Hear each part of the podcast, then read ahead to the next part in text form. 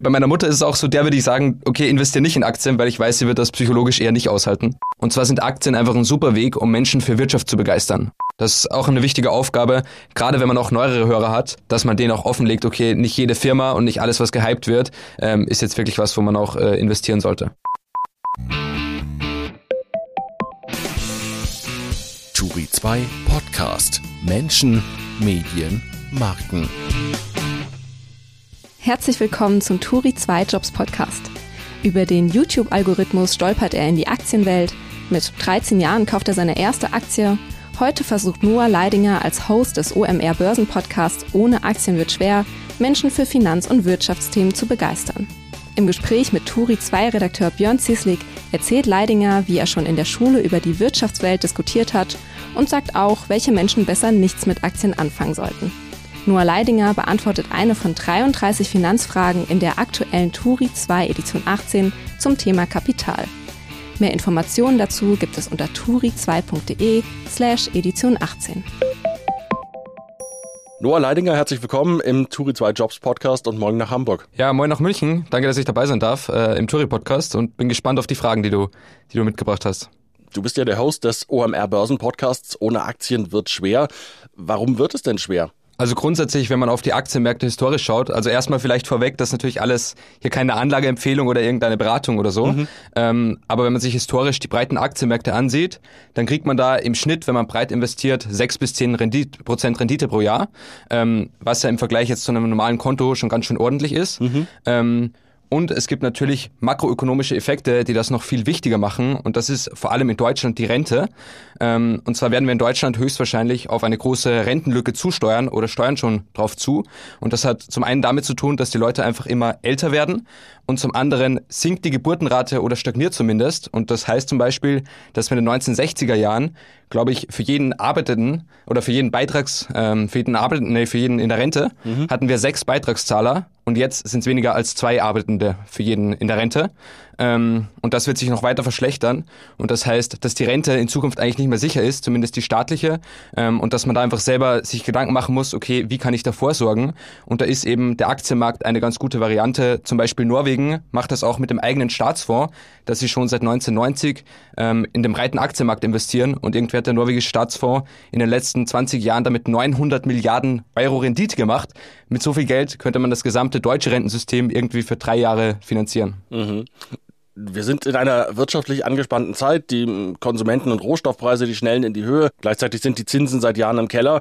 Du hast schon gesagt, das ist jetzt keine Anlageberatung hier, aber trotzdem angenommen, ich habe sagen wir mal 5000 Euro übrig und auch wirklich übrig, dass ich sie notfalls auch verkraften, dass ich es notfalls auch verkraften würde, wenn sie weg sind. Was würdest du mir empfehlen, was ich damit machen soll? Also es hängt ganz viel von deiner eigenen Erfahrung ab. Sagen wir jetzt, du bist ganz neu, du hast noch nie in Aktien investiert. Ähm, dann würde ich sagen, aktuell ist eigentlich der perfekte Zeitpunkt sogar, um einzusteigen obwohl ich glaube, dass es durchaus sein könnte, dass wir jetzt noch zwei Jahre eher stagnieren oder sogar noch weiter runtergehen. Aber trotzdem ist gerade so eine Phase eigentlich gut, um zu lernen, okay, wie gehe ich psychologisch mit Verlusten um und halte ich das auch aus, dass es mal 20 Prozent runtergeht. Ähm, und wenn du jetzt 5000 Euro hast, würde ich auch ganz langsam starten. Also ich werde vielleicht mal einen Sparplan mit 200 Euro einrichten und dann in breit gestreute ETFs investieren, einfach jeden Monat. Ähm, und dann kann ich ja mal sehen, okay, die ersten 200 Euro sind in Aktien investiert, das geht 10 Prozent runter, wie reagiere ich? Und wenn ich da merke, okay, ich werde mega nervös, ich werde panisch, ähm, ich will sofort verkaufen, dann muss man auch ganz ehrlich sagen, sagen, wenn man das psychologisch nicht aushält, ist der Aktienmarkt auch nicht das Richtigste. Weil das Schlimmste, was du tun kannst, ist eigentlich in so einer Krisenphase zu verkaufen.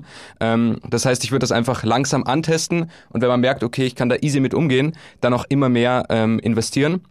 Und grundsätzlich muss man sagen, es gibt ja auch viele, die machen sich dann Gedanken, ja, vielleicht warte ich noch ab, bis es noch weiter runtergeht und dann steige ich tiefer ein.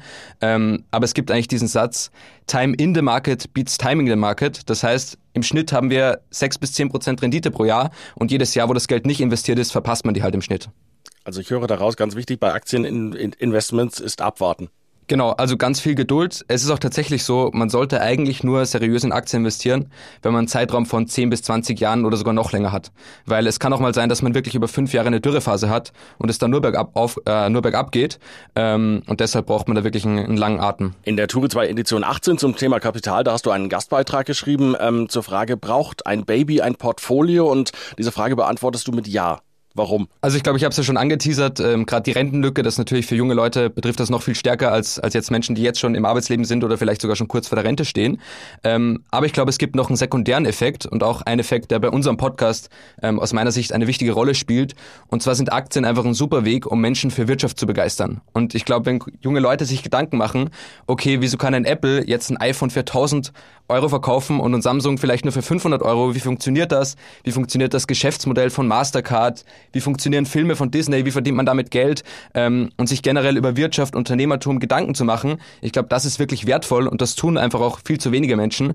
Äh, selbst die größten Wirtschaftszeitungen in Deutschland haben irgendwie paar hunderttausend Auflage, obwohl es 80 Millionen Menschen gibt, ähm, was eigentlich furchtbar schade ist. Ähm, und ich glaube, Aktien sind da ein super Weg, um reinzukommen, weil so viel passiert, weil es auch irgendwie spannend ist, äh, weil man da viel beobachten kann. Ähm, und ich glaube, deshalb macht es jetzt abgesehen von, vom Rententhema, abgesehen vom Vorsorgethema, auch in der Hinsicht sehr viel Sinn. Hattest du als Baby schon ein Portfolio? Nein, tatsächlich nicht. Also meine Eltern haben gar keinen Bezug äh, zu Aktien. Ähm, immer noch nicht. Weil zum Beispiel bei meiner Mutter ist es auch so, der würde ich sagen, okay, investiere nicht in Aktien, weil ich weiß, sie wird das psychologisch eher nicht aushalten. Genau. Äh, wann, in welchem Alter hast du denn deine erste Aktie gekauft? Ich habe dann mit 13 meine erste Aktie gekauft. Äh, ich bin da selber irgendwie äh, reingestolpert, tatsächlich über den YouTube-Algorithmus damals. Also ich habe irgendwie Fitnessvideos geschaut und dann haben ein paar Fitness-YouTuber angefangen, äh, irgendwelche Business-Sachen zu machen und dann bin ich so reingestolpert in das ganze Aktien- und Finanzthema. Weißt du noch, welche Aktie deine erste war? Ich habe angefangen tatsächlich ganz langweilig mit so ETFs, also MSCI World, MSCI Emerging Markets. Ähm, die erste Einzelaktie war dann Monsanto, äh, nicht Monsanto, sondern Bayer. Die hatten gerade die Übernahme von Monsanto hinter sich und sind daraufhin ziemlich abgestürzt abgestürzt. Ähm, und ich war damals der Meinung, okay, das kann ja gar nicht sein. Die Firmen sind viel mehr wert, als jetzt an der Börse wert sind. Ähm, und tatsächlich ist das auch bis jetzt noch mein, mein schlechtestes Investment, ähm, weil tatsächlich die ganze Übernahme nicht so gut lief. Da laufen immer noch äh, Rechtsstreits und Gerichtsverfahren ähm, und so weiter. Du hattest schon gesagt, du bist über YouTube-Algorithmen in dieses äh, Aktien-Börsenthema hineingestolpert. Trotzdem, ähm, als 13-Jähriger sind Aktien und Börse jetzt eigentlich nicht so das, was, was äh, Teenager interessiert, würde ich vermuten.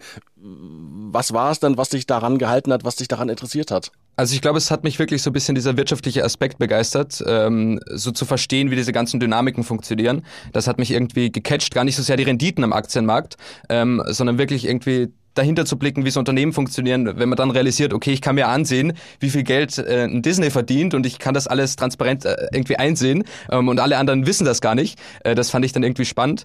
Ähm, und ich glaube generell, das ist ja ein bisschen, ist sicher ungewöhnlich für so junge Menschen, aber das ist so ein großer Vorteil vom Internet, dass sich auch junge Menschen irgendwie früh für solche Nischenthemen interessieren können. Ähm, und ich glaube, wenn das junge Menschen irgendwie für sich entdecken und da intrinsisch motiviert sind, ist es eine der besten Sachen, die, die einem passieren kann. Wie kam dein, dein Aktien- und Börseninteresse bei deinen Freunden in der Schule dann an? Es war eigentlich nie so großes Thema. Also okay. ich glaube, alle fanden es fanden sich ein bisschen komisch. Ähm, ich hatte dann nochmal eine Zeit, wo ich, das habe ich schon mal in einem anderen Podcast erzählt, wo ich sehr ganz eng kapitalistisch war und der Überzeugung war, okay, nur der freie Markt und nichts anderes. Ähm, und dann habe ich sehr viel mit den Lehrern diskutiert. ähm, also in jeder, im Wirtschaftsunterricht äh, habe ich dann immer angefangen, Diskussionen loszutreten. Das fanden die anderen Schüler ganz cool, weil dann der Unterricht äh, schneller vorbei war und wir nichts durchnehmen konnten, weil ich irgendwie eine Stunde mit dem Lehrer diskutiert habe. Genau. Das klingt lustig. Ähm, vom, vom reinen Investor bist du dann aber irgendwann zum, zum Nachwuchsanalysten geworden und hast an, in deinem Blog äh, eigene Aktienanalysen geschrieben. Warum hast du das gemacht? Also ich glaube, das hat sich irgendwie so, so ergeben. Ich war dann in so Facebook-Gruppen, unter anderem mit Jonathan Neuschaller oder Christian Röhl, die selber so Aktienanalysen gemacht haben. Und die haben das dort immer gepostet. Und dann dachte ich, okay, ich schaue mir ja privat auch die Aktien an, analysiere die ohnehin, dann poste ich da auch mal was. Ähm, und so habe ich dann in dieser Dividendenstrategiegruppe, hat das damals mhm. noch geheißen, äh, noch eine Facebook-Gruppe tatsächlich, ähm, angefangen, solche Analysen zu schreiben. Und so hat sich das dann Stück für Stück entwickelt. Dann habe ich irgendwann die eigene Website gemacht ähm, und bin so da, da reingekommen. Und äh, woher hast du das äh, Wissen dir angeeignet? Allein über, über YouTube und, und Facebook-Gruppen? Genau, autodidaktisch, ähm, sehr viel über Bücher auch ähm, und über YouTube. Vor allem gibt's da einen Professor an der NYU Stern, also einer der führenden Wirtschaftsunis der USA. Und der streamt seinen gesamten Unterricht, also was der mit irgendwelchen äh, Top-MBA-Studenten macht, die doch hunderte tausend Euros dafür zahlen. Äh, das streamt er live auf YouTube und das kann man sich ansehen. Der streamt sogar dann die Arbeitsaufgaben, kannst du dir runterladen und die Daten stellt er auch mhm. noch zur Verfügung. Ähm, und dann habe ich dann mit 14 Jahren äh, Discounted Cash Cashflow-Modelle gebastelt ähm, und die ihm teilweise sogar geschickt. Ich habe nie eine Rückmeldung bekommen, leider. Ähm, aber so bin ich da reingekommen, autodidaktisch. Und tatsächlich ist es so, Aktienanalyse ist keine Wissenschaft, ist keine Kunst, sondern ist eher so ein Handwerk. Das heißt, man lernt das wirklich, indem man hunderte Unternehmen sich anschaut, dann sieht, okay, hier gibt's Parallelen, so funktioniert das mit den Kennzahlen, so funktioniert eine Bilanz. Ähm, und ich glaube, diese Übung war, war sehr wertvoll. Ich habe da auch teilweise irgendwie zwei Unternehmen pro Tag analysiert und da einen ziemlich hohen Output gehabt damals. Ähm, genau, aber so habe ich mir das äh, autodidaktisch irgendwie angeeignet. Mhm. Und äh, irgendwann hast du dann deine Analysen ja nicht nur für dich selbst geschrieben, sondern auch äh, für andere im Auftrag quasi, oder? Genau, das war eigentlich schon parallel dazu. Ich habe zum Beispiel für Aktien mit Kopf, das ist ein größerer YouTube-Kanal. Ich glaube, der hat mittlerweile 300.000 Abonnenten. Damals waren es so 20.000. Ähm, den habe ich mal angeschrieben und meinte, kann ich dir nicht mal ein Skript schreiben oder kann ich dich irgendwie unterstützen? Ähm, und dann meinte der, ja gerne. Dann habe ich ein paar Sachen rübergeschickt und dann auch angefangen, eben für den Skripte zu schreiben, den bei der Recherche, Recherche zu unterstützen. Ähm, genau. Hm. Der, der Aktienpodcast ohne Aktien wird schwer von OMR, denn den gibt es seit Anfang 2021. Da warst du aber noch nicht dabei. Da war ja noch Philipp Westermeier als, als, als Host dabei. Wie bist du dann dazu gekommen? Genau, am Anfang als Philipp äh, gestartet und ich bin dann tatsächlich erstmal als klassischer Redakteur dazu gekommen. Also nur eine Redakteurstelle im Hintergrund, wo ich dann einfach die Infos recherchiert habe, die dann Philipp äh, oder teilweise auch andere vorgetragen haben. Und dann hat sich das so entwickelt, dass Philipp meinte, okay, das ist eigentlich, äh, die Analysen sind ziemlich gut, äh, mir gefällt so die Art und Weise, wie du, wie du schreibst, wie du das angehst. Ähm, und dann bin ich so langsam in diese Host-Rolle reingekommen ähm, und mach's jetzt seit letztem Juni ungefähr als, als Host. Bist du denn der alleinige Host oder gibt es auch noch eine, eine Vertretung? Genau, also es gibt einen Host bei dem Podcast und es gibt aber immer so Expertenbeiträge. Ähm, zum Beispiel Pip Glöckner, Sabrina Kessler, Florian Adomeit, Christoph Damm. Die machen immer so drei Minuten Beiträge. Ähm, aber ich mache immer den Host mit Intro, dann manchmal eigene Analysen ähm, und das ist eigentlich gleichbleibend seit, seit letztem Juni. Das heißt, wenn du mal im Urlaub bist, dann machst du das trotzdem oder? Die, die Situation gab es bis jetzt noch nicht, dass ich dann äh, wirklich im Urlaub war. Genau, ich habe dann immer die Aufnahmen noch mitgemacht. Ähm, den Rest haben das andere, die anderen übernommen, aber das dauert dann auch nicht so lange, die paar Sachen einzusprechen. Das mhm. sind dann 30 Minuten oder so. Genau. Mhm. Was machst du denn bei OMR noch außer dem Podcast? Also der Podcast ist schon der Hauptteil. Ähm, man arbeitet dann an manchen Stellen immer wieder mit. Zum Beispiel diese State of the German Internet Keynote, die Philipp auf der Konferenz gehalten hat. Da haben wir mitgearbeitet. Ähm, beim OMR-Podcast helfe ich manchmal ein äh, bisschen aus. Finance Forward haben wir auch noch, dieses Fintech-Journal. Ähm, da habe ich schon ein, zwei Artikel geschrieben. Und ein Thema, das jetzt ein bisschen größer ist, ist so dieses, ähm, OMR macht ja hin und wieder ganz kleine Startup-Investments ähm, und da kriegt Philipp tausende Pitch-Decks jeden Tag zugeschickt und da habe ich jetzt auch angefangen, gemeinsam mit einem Kollegen die bisschen durchzuschauen, das durchzuforsten, das Ganze ein bisschen zu strukturieren ähm, und das ist eigentlich ganz schön, dass man da auch so eine praktische Investment-Komponente, auch wenn nur ganz im ganz kleinen Rahmen, also im, im Business-Angel-Rahmen eigentlich, ähm, aber da ein bisschen so praktische Erfahrung auch dabei hat. Wie viele Menschen arbeiten denn außer dir noch an dem Podcast mit? Also wir sind insgesamt drei Redakteure, abgesehen jetzt von externen Experten. Ähm, ich, dann noch zwei andere Redakteure und dann haben wir einen Projektmanager und einen Audio-Producer. Das heißt insgesamt fünf Leute und das ist schon echt ein, ein großes Projekt. Ähm, aber tatsächlich gerade bei dem Aktienthema muss man sich ja wirklich viele Gedanken machen und tiefgründig analysieren, äh, bevor man was über eine Firma sagt, weil ich kann jetzt nicht sagen, okay, Coca-Cola ist eine schlechte Firma, mhm. weil ich mir die eine Stunde angeschaut habe, sondern muss man wirklich ein bisschen tiefer einsteigen und deshalb ist das ein Rechercheaufwand ein bisschen größer ist als bei anderen Podcasts. Und natürlich, wenn das täglich rauskommt, fünfmal in der Woche, ähm, ist es auch ein, ein ganz schöner Prozess. Das ist dann quasi ein Fulltime-Job fast. Genau, auf jeden Fall, ja. Also die, die fünf Leute arbeiten da auch echt großteils dran. Und wann arbeitet ihr daran? Also meistens gibt's so morgens oder am Vormittag gegen halb elf einen Redaktionscall, wo wir so die Themen durchbesprechen. Und dann beginnt eigentlich jeder seine eigenen Themen zu recherchieren. Ähm, genau, und das läuft dann meistens bis abends. Wir nehmen dann so gegen 18 Uhr auf. Wenn Quartalszahlen kommen, nehmen wir manchmal auch erst um 10 Uhr auf, wenn wir noch auf Zahlen warten müssen. Und meistens hören wir den Podcast dann gegen 12 nochmal final durch. Wie hat sich der Podcast denn seit dem Start Anfang 2021 verändert? Ist er immer noch genauso, wie Philipp ihn damals gestartet hat oder habt ihr da Veränderungen gemacht? Also von der Struktur her ist er noch genauso. Es sind ein paar Sachen dazugekommen, ähm, zum Beispiel der Crypto First Day. Also wir haben jeden Donnerstag so einen kleinen, kleinen Krypto-Abschnitt. Ähm, was wir auch gestartet haben, ist ein Newsletter in der App von Trade Republic, ähm, wo wir nochmal die Themen ganz kurz zusammenfassen. Und ich glaube, thematisch äh, sind wir eigentlich gleich geblieben. Wir haben immer noch ein bisschen Fokus auf, auf Tech-Aktien, weil das einfach unserer Zielgruppe und, uns, und auch uns ein bisschen näher liegt. Ähm, ich glaube, was sich geändert hat, ist, dass Philipp seine Analysen immer sehr aus einer unternehmerischen Brille gemacht hat und immer sehr so äh, ungefähr seine intuitive Einschätzung, wie er das als Unternehmer sieht, ähm, gemacht hat. Ähm, und wir jetzt schon noch mal ein bisschen härter auch Kennzahlen analysieren. Ähm, das heißt, ich glaube, es ist ein bisschen mehr in Richtung Aktienanalyse und ein bisschen weg von Unternehmensanalyse, ähm, aber eigentlich kein großer Shift. Und an wen richtet ihr euch mit diesem Podcast? Eigentlich an alle. Ähm, sicherlich, wenn man den Podcast jetzt regelmäßig hört, muss man sich schon intensiver mit Börse beschäftigen, weil sonst würde sich ja niemand den täglichen Podcast anhören. Ähm, ich glaube, die meisten Hörer, die wir haben, sind schon ein bisschen advanced, Aber ich glaube auch, wenn man als Anfänger reinkommt und sich mal fünf Folgen anhört, dann kann man da auch wirklich gut reinkommen. Man versteht mit der Zeit die Themen. Wir erklären auch immer wieder Dinge. Ähm, wir versuchen auch die Dinge einfach zu formulieren, nicht zu kompliziert. Ähm, also ich glaube grundsätzlich mal an jeden, der sich für Börse interessiert. Sicherlich unsere Stammhörerschaft ist bisschen, bisschen mehr advanced. Und was ist da dann die, die besondere Herausforderung, wenn ihr sowohl Aktienneulinge habt als auch Stammhörer? Ja, genau. Ich glaube, die Herausforderung ist so ein bisschen, man muss für die Anfänger Dinge erklären, aber wenn jetzt einer jeden Tag den Podcast hört, will er nicht zum tausendsten Mal hören, äh, wie der Firmenwert einer Firma sich zusammensetzt, also dass man Aktien mit dem Kurs multiplizieren muss und nicht nur auf den Kurs schauen darf. Mhm. Das finden die Leute dann irgendwann langweilig. Ähm, ich glaube, das ist so ein bisschen die Challenge wie viel erklärt man jetzt, äh, wie einfach formuliert man und wie sehr fokussiert man sich vielleicht auch an die Stammhörer. Ähm, ich glaube, das schaffen wir immer ganz gut, machen auch immer einen bisschen breiteren Themenmix deswegen, aber das ist so die größte Herausforderung, da irgendwie so eine gute Flughöhe zu finden, äh, die nicht zu hoch und nicht zu tief ist. Und wie wählt ihr die Themen und Aktien aus, über die ihr sprecht und berichtet? Da gibt's eigentlich keinen fixen Prozess. Ähm, also oft liest man halt was über eine Firma oder hört woanders, dass die gerade spannend sein könnte. Das Schönste ist eigentlich, wenn man irgendwie zum Beispiel ein Produkt selber nutzt und dann schaut man nach, uh, die Firma ist an der Börse, ähm, und dann findet man irgendwie eine Aktie, von der noch nie jemand was gehört hat. Zum Beispiel, ich hatte das mit Kahoot, äh, das ist eine skandinavische skandinavische E-Learning-Plattform und die habe ich selber mal in der Schule genutzt und ich dachte immer, okay, das ist irgendein ganz kleines Startup, äh, weil das ein einfaches Quiz war. Und dann habe ich geschaut, dann ist das irgendwie eine börsennotierte Firma mit 5 Milliarden Börsenwert. Ähm, da war ich ziemlich überrascht und ich glaube, das war auch eine ganz, eine ganz coole Geschichte. Und äh, welche Quellen nutzt ihr, um euch zu informieren und auch auf Themen zu kommen? Also ganz unterschiedliche Quellen. Ähm, oft natürlich die großen Wirtschaftszeitungen, also Financial Times, Bloomberg, Wall Street Journal. Was man auch nutzt, sind die Firmenberichte, also gerade dann zur Recherche irgendwie den Geschäftsbericht lesen. Ähm, es gibt dann auch Seiten, wo Kennzahlen von Firmen aufgelistet sind und wo man dann zum Beispiel filtern kann, okay, die Firma, die irgendwie so und so bewertet ist, so und so viel Umsatz macht. All diese Firmen will ich jetzt angezeigt bekommen. Dann findet man so vielleicht spannende Firmen.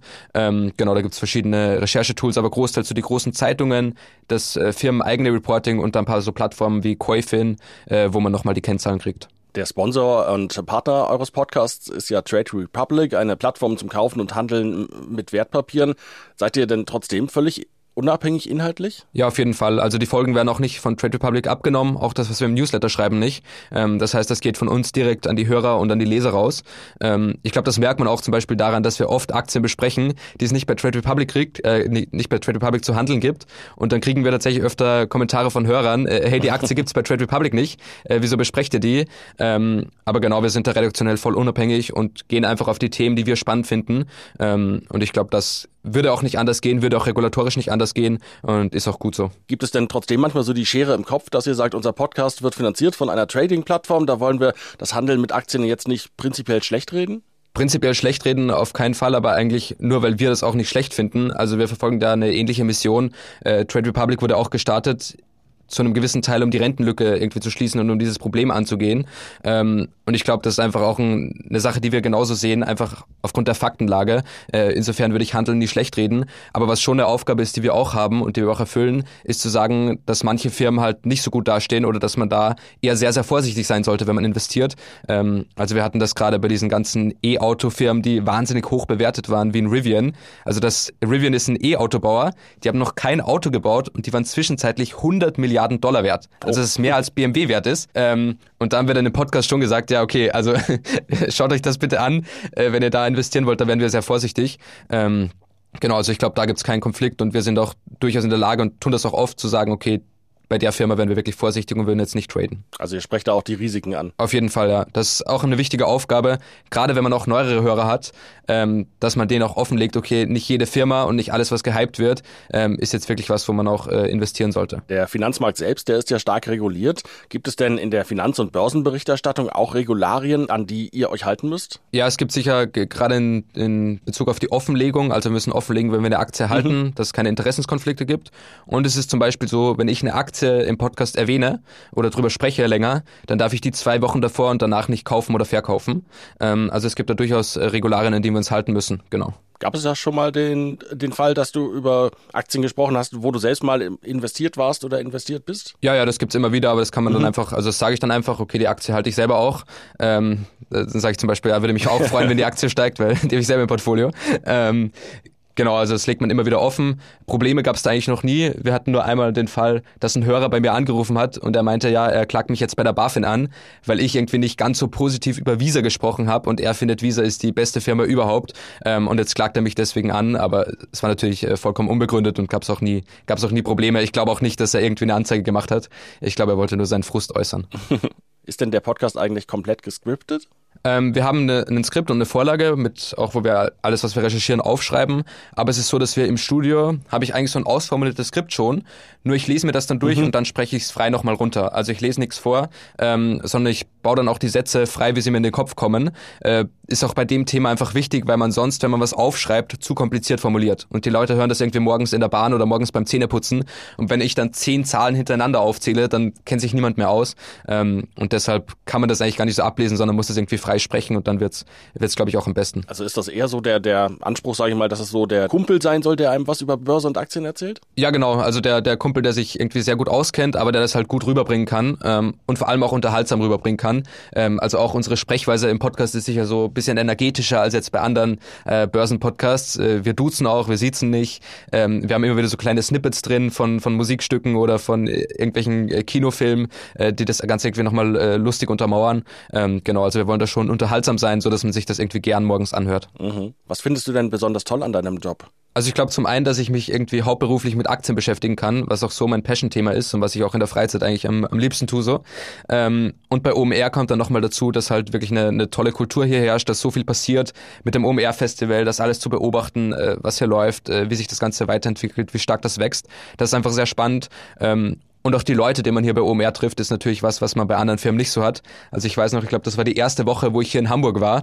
Und dann kam irgendwie Tarek Müller ins Podcaststudio und hat von seinem Börsengang erzählt. Und ich durfte daneben im Studio sitzen. Ähm, und das war für mich dann fast so ein bisschen larger than life, weil da ist gerade ein Unternehmer, der seine Firma an die Börse bringt. Ähm, und ich kann einen Tag davor noch mit ihm sprechen, ihm irgendwie Fragen stellen. Ähm, genau, solche Sachen sind dann irgendwie besonders an dem Job und besonders an der Arbeit bei OMR. Und du bist ja auch extra für OMR nach Hamburg gekommen, oder? Genau, ich habe davor meinen Zivildienst in Bulgarien gemacht und bin dann direkt von Bulgarien äh, nach Hamburg gezogen. Äh, lustigerweise sind die äh, beiden Orte fast gleich weit weg äh, von meiner Heimat in Oberösterreich. Ähm, genau. War das denn ein großer Kulturschock? Von Österreich auf Bulgarien ja, dann von oh, Österreich auf Hamburg. Und dann nach Hamburg. ja, genau, auf, auf Hamburg eigentlich nicht. Ähm, ich finde, Hamburg ähnelt so ein bisschen Wien ähm, von der Kultur her, nur dass die Leute, äh, finde ich, in Hamburg noch mal ein bisschen netter sind. Äh, in, in Wien gibt's ja doch sehr viele Nörgler. ähm, nee, aber ich fühle mich sehr, sehr, sehr wohl in der Stadt, genau. Mhm. Und gibt's auch etwas, was dich an deinem Job jetzt nervt? So wirklich nicht. Ähm, natürlich ist es manchmal, wenn man dann nachts noch ins Studio muss, dann kommt noch eine Zahl raus und dann muss ich um 10 nochmal mich hier hinsetzen und was aufnehmen. Das kann schon manchmal anstrengend sein, aber eigentlich arbeite ich sehr gerne. Das macht mir echt viel Spaß und von daher nimmt man das gerne in Kauf. Ähm, aber sicherlich manchmal, wenn es kein täglicher, sondern nur ein zweitäglicher Podcast wäre, wird äh, wird man sich auch freuen. Mhm. Welchen Tipp hast du denn für jemanden, der oder die sich für Börsen- und Finanzberichterstattung interessiert und da einsteigen möchte? Also ich glaube, es gibt sicher den klassischen Weg, dass man sagt, okay, man studiert irgendwie Wirtschaft, geht dann an eine Journalistenschule und versucht dann in der großen Finanzhäuser reinzukommen, also in Handelsblatt oder in, in die Welt oder Kapital. Ähm, ich glaube aber, es gibt auch den Weg, den ich so ein bisschen gegangen bin, dass man sagt, man fängt mal selber an, was zu machen und man setzt zum Beispiel einen Instagram-Account auf oder einen eigenen Blog und fängt einfach an, über Aktien zu schreiben, Analysen zu schreiben. Was, glaube ich, auch echt sinnvoll ist, ist, dass man mal größere Influencer anschreibt, so wie ich das damals mhm. gemacht habe, und sagt, hey, ähm, ich würde dich gerne unterstützen, kann ich dir mal eine Analyse zukommen lassen, kann ich dir irgendwie helfen, ähm, dich in der Recherche unterstützen. Und ich glaube, so kommt man dann ganz gut rein. Ähm, wenn man diesen Weg geht äh, und nicht den klassischen Universitätsweg, muss man sich halt auch bewusst sein, dass man mal viel Arbeit reinstecken muss, bevor irgendwas zurückkommt ähm, und dass man auch viel einfach einfach so macht, weil es einem, einem Bock und Laune macht. Ähm, genau, aber das wäre so so ein bisschen meine Empfehlung: einfach mal loslegen, was eigenes starten, eigene Analysen schreiben und dann so ein bisschen in die Szene reinkommen. Hast du für das, was du machst, ein Vorbild? Nicht so wirklich. Ähm, ich glaube, Vorbild ist immer schwierig, weil ja viele Leute sind in gewissen Teilbereichen spannend, ähm, in anderen Teilbereichen würde man ihnen nicht so folgen. Ähm, ich glaube, eine Person, die ich zum Beispiel recht spannend finde, ist Tyler Cowen. Äh, das ist so ein US-amerikanischer Ökonom und der schreibt irgendwie seit zehn Jahren auf seinem Wirtschaftsblog jeden Tag mehrere Artikel ähm, und ist irgendwie so sehr, sehr produktiv und hat ganz viele verschiedene Ideen, ganz viele verschiedene Einflüsse. Ähm, das ist für mich so, eine, so ein Vorbild in Sachen Information aufnehmen und das irgendwie spannend verpacken. Ähm, und dann sicherlich unternehmerisch äh, schaue ich mir viele Leute an, die ich spannend finde. Zum Beispiel Henrich Blase war auf der Finance Forward Konferenz zu Gast. Das ist der CEO und Gründer von Check24. Ähm, von dem hört man irgendwie gar nichts, aber der hat eines der größten äh, Startups in, in Deutschland aufgebaut, mittlerweile eine Milliardenfirma, die nur ihm gehört mhm. eigentlich und, und seinem Mitgründer. Ähm, und der macht da schon viele Sachen ganz spannend. Also die haben zum Beispiel bei Check24 werden neue Geschäftsbereiche immer gleich in der eigenen Firma ausgegründet und sind völlig unabhängig vom Rest und dadurch natürlich viel agiler, als wenn man das in so einem großen Konzern äh, intern aufbaut. Ähm, genau so Dinge schaue ich mir an, aber so ein ganz konkretes Vorbild gibt's eigentlich nicht. Würde es dich denn reizen, auch selbst mal ein Startup zu gründen oder eine, eine Firma und selbst als Unternehmer zu, zu agieren? Kann ich mir langfristig äh, schon vorstellen, auf jeden Fall. Aber ich würde jetzt auch nicht gründen, um zu gründen, sondern einfach, wenn ich eine, wenn ich eine wirklich gute Idee hatte, hätte. Ähm, ich glaube, aktuell kann ich bei OMR noch sehr viel lernen, sehr viel mitnehmen. Da ist hier die Lernkurve am steilsten. Ähm, und ich glaube, genau, ich würde immer darauf optimieren, wo es die steilste Lernkurve und auch irgendwie die besten Chancen gibt. Ähm, und da schließe ich das auf jeden Fall nicht aus. Mhm. Ähm, welchen Tipp würdest du denn einem Börsenneuling geben, der komplett, wie ich zum Beispiel, komplett bei Null anfängt. ja, also ich glaube, wenn man komplett bei Null anfängt, ähm, ist mal der erste Schritt, sich zu informieren. Natürlich geht das über unseren Podcast, der ist sicherlich schon ein bisschen advanced. Wenn man nochmal so ganz auf die Grundlagen geht, ist zum Beispiel Finanzfluss ganz gut. Ähm, das ist auch ein großer, großer YouTube-Kanal. Aktien mit Kopf hat auch noch von, von früher so ein größeres Börsenlexikon, wo man sich informieren kann. Dann die Bücher von Gerd Kommer zum Beispiel sind ganz empfehlenswert. Ähm, genau, ich glaube, das ist der erste Schritt, sich ein bisschen zu informieren. Und dann, wie ich vorhin gesagt habe, wenn man mal wirklich versteht, okay, was ist das? Man sollte auch immer nur in Sachen investieren, die man versteht. Ähm, und wenn man das Gefühl hat, okay, ich habe ein ganz gutes Verständnis dafür, ich weiß, wieso das Sinn macht, äh, ich kann die Risiken abschätzen, ich kann die Chancen abschätzen, dann würde ich mal eben klein starten und mal sagen, okay, ich setze einen Sparplan mit 200 Euro im Monat auf und fange mal an, irgendwie breit gestreut zu investieren. Hm. Du sagtest eingangs, dass deine erste Aktie, die du gekauft hast, Bayer war und das auch dein bisher schlechtestes Investment war. Was war bisher das Beste? Ähm, ich glaube, dass wir im Podcast mal besprochen haben, das Beste war Biontech fast. Da habe ich im, im März, das war meine erste Geschichte bei, im Podcast tatsächlich, die ich aufgenommen habe, ähm, habe ich gesagt, okay, ich finde Biontech jetzt ganz günstig. Und im September habe ich dann gesagt, jetzt finde ich sie schon relativ teuer. Und das war irgendwie genauso die Zeitspanne, wo sie noch äh, nach oben gegangen sind. Mittlerweile ist das ja wieder ähm, deutlich abgestürzt. Die habe ich aber selbst tatsächlich nicht gekauft. Ähm, aber das beste private Investment war, glaube ich, tatsächlich der Bitcoin äh, von der Rendite her, auch wenn das natürlich wahnsinnig hohes Risiko hat. Aber die habe ich noch unter 20.000 gekauft ähm, und dann Teil davon über 60 verkauft ähm, oder rund um 60.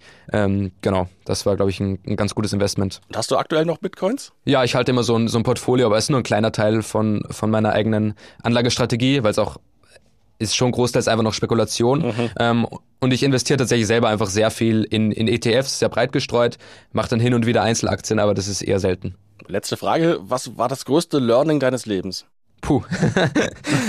ähm, also ich glaube, was, was mir immer geholfen hat, ist neugierig zu sein ähm, und auf das eigene Bauchgefühl zu hören in den, in den Schritten und irgendwie was sich gut anfühlt, das zu machen. Ähm, ist natürlich jetzt ein bisschen hochgestochen.